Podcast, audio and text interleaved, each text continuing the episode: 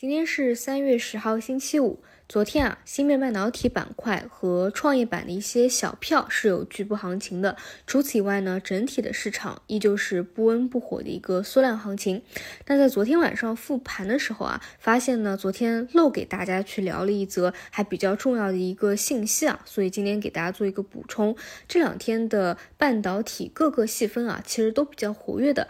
比较显著的呢，一个是材料端啊，另外一个呢就是设备端。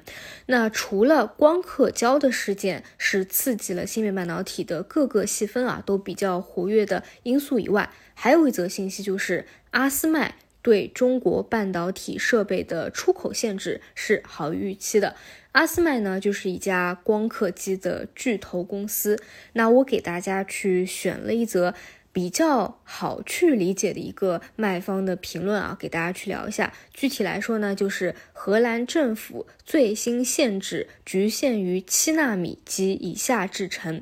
那这个呢，对于半导体设备的预期可能呢会有一定的好转。之前呢，市场还是比较担心或者说悲观的，会觉得会不会把二十八纳米都给禁止？但是现在来看呢，其实十纳米及更成熟的制程的光刻机，它。它的进口是没有受到这次限制的影响的。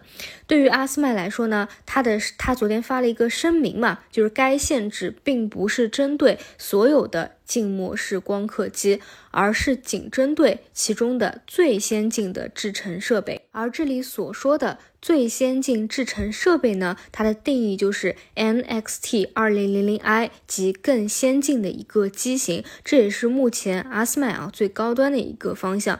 而这个最小工作制程呢是七纳米。而未被禁运的 NXT 一九八零 I 等设备仍然可以支持最低至十纳米的芯片生产。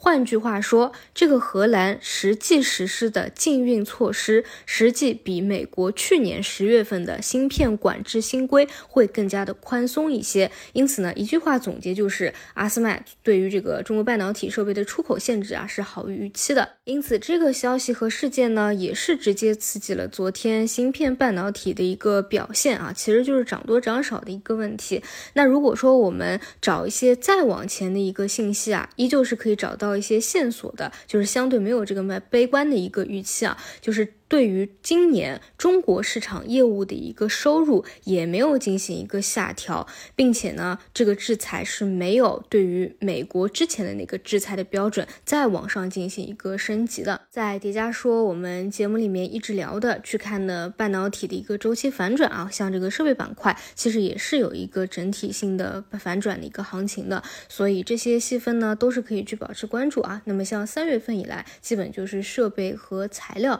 会跟。加活跃一些，之前呢，像一些设计啊，都比较活跃。其实新闻方向还有很多啊，这些其实都是可以去关注着的。说起来啊，我的一个同学啊，他是买了那个蔡经理的一个基金，然后呢，还一直啊去每天有这个半导体行情的时候啊，去对比蔡经理的这个基金的涨幅和当天半导体 ETF 的涨幅啊，还在跟我吐槽说，哎，为什么跌的时候好像他的这个基金跌得多，涨的时候反而呢跑不过这个 ETF 啊？我觉得可能性很多嘛，毕竟那个选股的成分也都不一样，说不定人家能够后续发力呢。那如果说你当下还比较介意的话，你也可以稍微花点时间嘛，去看看当下跑得比较好的一些半导体基金啊是哪些，然后或者说干脆就换 ETF 呗，对吧？反正我觉得整个方向是对了，又是一个周期的底部啊，大差不差，就是一个短期涨多涨少的一个问题。现在还算是一个周期的底部吧，还没有真正到一。个